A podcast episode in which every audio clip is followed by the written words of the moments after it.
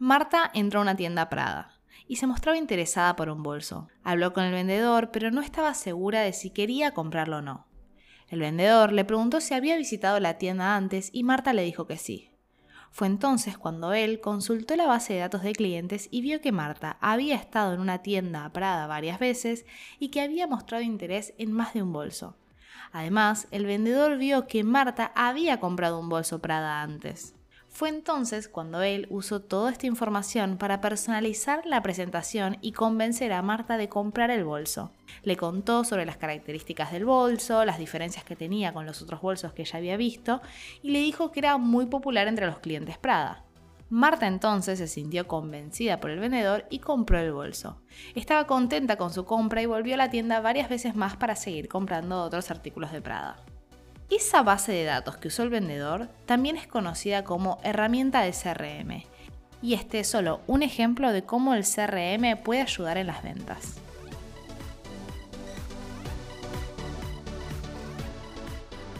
Bienvenidos a otro episodio de Secretos del Marketing de Lujo, un podcast para ahorrar de tu cabeza todo lo que sabes del marketing tradicional y te enfoques conmigo en las herramientas del marketing de lujo.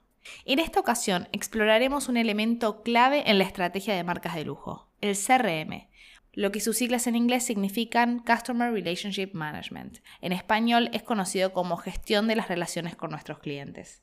Quiero contarles cómo esta herramienta se ha convertido en un pilar fundamental para las marcas de lujo y analizaremos algunos ejemplos de empresas que han sabido utilizarlo de manera efectivísima. Pero primero que nada, volvamos a qué es el CRM y por qué es importante para las marcas de lujo. El CRM es una estrategia que tiene como objetivo principal establecer y mantener relaciones sólidas y duraderas con nuestros clientes. Consiste en una combinación de procesos, de tecnología y de cultura empresarial que permite recopilar, analizar y utilizar la información sobre los clientes para ofrecerles una experiencia personalizada y satisfactoria. El CRM ayuda a recopilar datos valiosos sobre los clientes, como sus gustos, historial de compras, preferencias de comunicación y comentarios, lo que permite crear una estrategia de marketing más efectiva y fortalecer el vínculo emocional con la marca. Sí, mucha teoría, mucha teoría, pero vamos a ir a la práctica. Por ejemplo, cuando trabajaba en Dior había, teníamos una herramienta de CRM que se utilizaba a través de un iPad. Bueno, el iPad es irrelevante en este momento, pero es para que se visualicen un poco en ese, ese momento hacia atrás.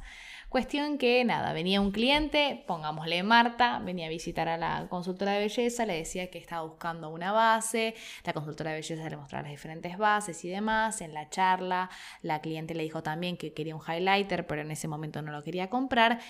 Y termina comprando la base, la clienta le regala unas muestras de perfume y anota en la base de datos que la clienta estaba interesada en highlighter y se llevó dos muestras de una fragancia.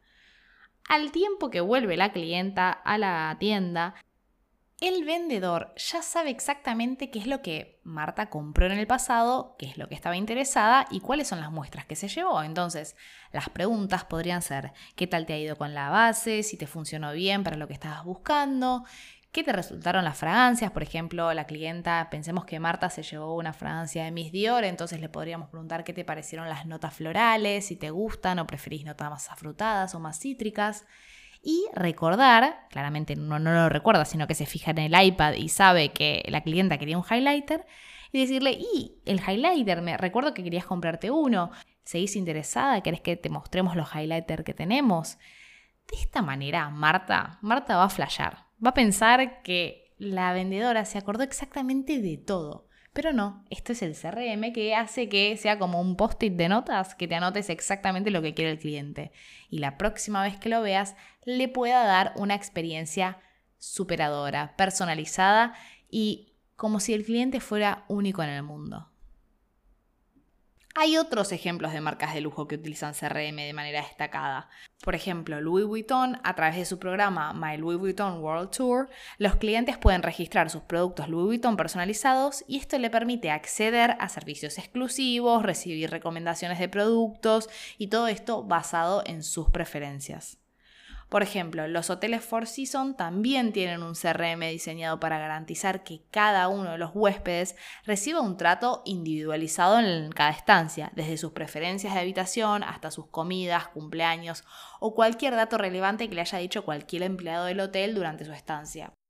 Por ejemplo, viene Marta que se hospeda en el Hotel Four Seasons. Baja de la habitación para dirigirse a su tour y el recepcionista le pregunta a Marta, ¿cómo has dormido? Y Marta le dice, bien, pero las almohadas son un poco duras. Acto seguido, el recepcionista carga en la herramienta de CRM que las almohadas de Marta son muy duras, por lo cual le indica a quien se ocupa de hacer la habitación al día siguiente de ponerle almohadas más blandas. De esta manera, con la herramienta de CRM colocando los datos e información del cliente relevante a su estancia, esta día de Marta empieza a ser mucho más agradable. Milton Pedraza, el CEO de The Luxury Institute, destaca 10 estrategias para construir relaciones para profesionales de ventas con el fin de aumentar las ventas, los beneficios y la retención. La primera de las estrategias es contar con móviles, básicamente con celulares, para generar mejores relaciones interpersonales. Con el objetivo de retener a los clientes, las marcas de lujo deben educar y equipar al equipo de ventas para usar dispositivos móviles y así recopilar datos relevantes de los clientes y comunicarse con ellos de manera respetuosa e inteligente. Pero no todo esto es color de rosa. De hecho, el otro día tenía una amiga que estaba en New York y me comentó que entró a Tiffany y que todos los consultores, todos los vendedores, tenían un móvil en la mano y estaban escribiendo, hablando por teléfono, mandando audios. Es importante contar con móviles en el sector comercial para poder aumentar las ventas, pero eso debe ser sin descuidar el rol que tiene el vendedor en tienda, personalmente y físicamente, por lo cual se debe educar a los vendedores no solamente del uso del móvil, sino del momento y del lugar. Es decir, si se le están dando móviles a los vendedores para poder contactar con los clientes fuera de la tienda, también se debe dar espacio en el día para salir de la primera de la primera línea de ventas del centro del salón para poder hablar y escribir con los, con los clientes sin necesidad de estar haciéndolo ahí a la vista de todos, porque obviamente puede parecer que un vendedor está en Instagram o sacándose fotos o haciendo un TikTok, y no es la idea. La idea es generar lazos invaluables con los clientes. La segunda de las estrategias que Milton destaca es detener el spam dejar de enviar correos no deseados a los clientes y en su lugar enviar correos electrónicos simples, relevantes, mismo desde los vendedores, invitándolos a un evento, comunicando de algún lanzamiento, pero relevante a cada cliente. El ejemplo de esto es la cantidad de suscripciones que deben haber hecho más de uno de ustedes en los spam. La idea no es enviar, enviar, enviar, sino enviar lo relevante. La tercera estrategia es actualizar el perfil del cliente continuamente. La información es la clave del conocimiento. La cuarta estrategia es tener suficiente personal. Si es necesario, contratar a más vendedores en las tiendas existentes. Asegurarse de que hayan suficientes vendedores para atender a todos los clientes en todo momento y así crear experiencias extraordinarias. La quinta estrategia es ofrecer contacto directo. Un ejemplo sería proporcionando a cada miembro del equipo de ventas tarjetas de presentación personalizadas y asegurarse de que los clientes sepan cómo contactar con un vendedor. El sexto punto es reasignar relaciones. Lamentablemente la rotación de personal es una realidad. Más allá de las herramientas que una marca pueda tener para retener a sus empleados, si eso sucede, el cliente no debe sufrirlo. Debe ser rápida la reasignación de vendedor al siguiente, al que esté disponible para atender las necesidades del cliente. La séptima estrategia es cultivar turistas. Cultivar las relaciones con clientes de turistas tanto como con los clientes locales. Esto sucede muchísimo en Barcelona. Pasa que, bueno, como un cliente es turista, solo va a venir ahora y después no viene más. No, no es así. La marca y la relación con el cliente debe estar en cada uno de los touch points. Es decir, si un cliente tiene una pésima relación con la marca, una pésima atención en cualquiera de los touch points, puede que deje de visitar esa tienda. ¿No les ha pasado, por ejemplo, en aeropuertos que los vendedores están haciendo otra cosa, que los tratan mal y demás? Eso no debe pasar. Una marca de lujo debe ser impecable en los servicios en cualquiera de sus locales. El octavo punto es programas de referencia. Crear un programa de referencias proactivo donde los clientes principales puedan invitar a los amigos a una experiencia de compra personalizada y eventos en tienda. Por ejemplo, cuando uno se va a probar algo, siempre lleva un amigo. Entonces, cuando lleva a ese amigo a la tienda, ofrecerle una copa de champán, o ofrecerle agua, o mostrarle la colección con igual atención que se lo haría al cliente. Porque hay más posibilidades que nuestro cliente termine comprando el producto si el amigo está de acuerdo. El noveno punto es empoderar a los empleados. Capacitar a los gerentes de tienda para que dirijan a sus equipos diariamente con métricas objetivas, inspirando relaciones a largo plazo y mucho más. Por ejemplo, es darle independencia para, no sé, ofrecer los regalos por compra. Y el décimo punto es considerar alternativas. Si un cliente se niega a proporcionar datos de correo electrónico, ofrecerle otra dirección u otro punto de contacto para que se pueda mantener esta relación. Hay muchos clientes en el mundo del lujo que se prefieren mantener anónimos. Entonces, de esta manera es tratar de entender cuál es la, la forma de comunicación más efectiva, más eficiente para que no perdamos ese cliente. Pero lamentablemente no todo es tan simple como parece. También existen algunas complicaciones o problemas asociados al CRM y o a la hiperpersonalización. Por ejemplo, al recopilar una gran cantidad de información sobre los clientes, existe el riesgo de violar la privacidad y las leyes de protección de datos, como el GDPR en Europa.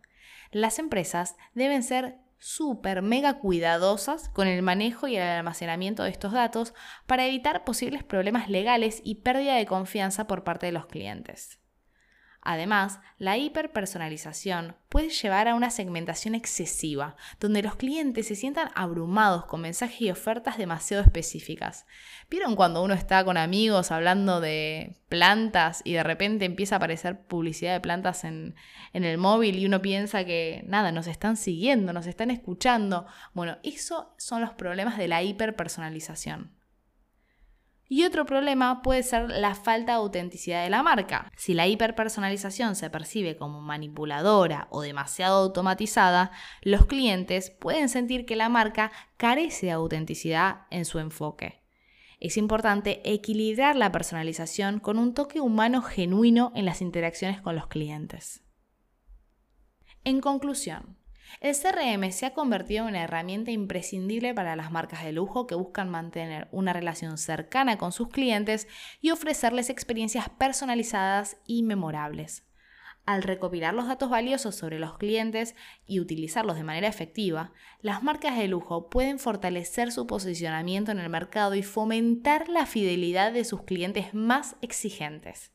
Es importante que las marcas de lujo sean conscientes de estos posibles problemas o riesgos y que trabajen en encontrar un equilibrio entre la hiperpersonalización y el respeto a la privacidad y a las preferencias del cliente. La clave está en utilizar la tecnología y los datos de manera ética, transparente, para mejorar la experiencia del cliente sin perder la autenticidad y la conexión humana. Y hasta acá hemos llegado con este episodio del podcast. Espero que les haya gustado y los espero acá en Spotify o en la plataforma que decidan escucharme para contarles muchos más secretos del marketing de lujo. ¡Beso!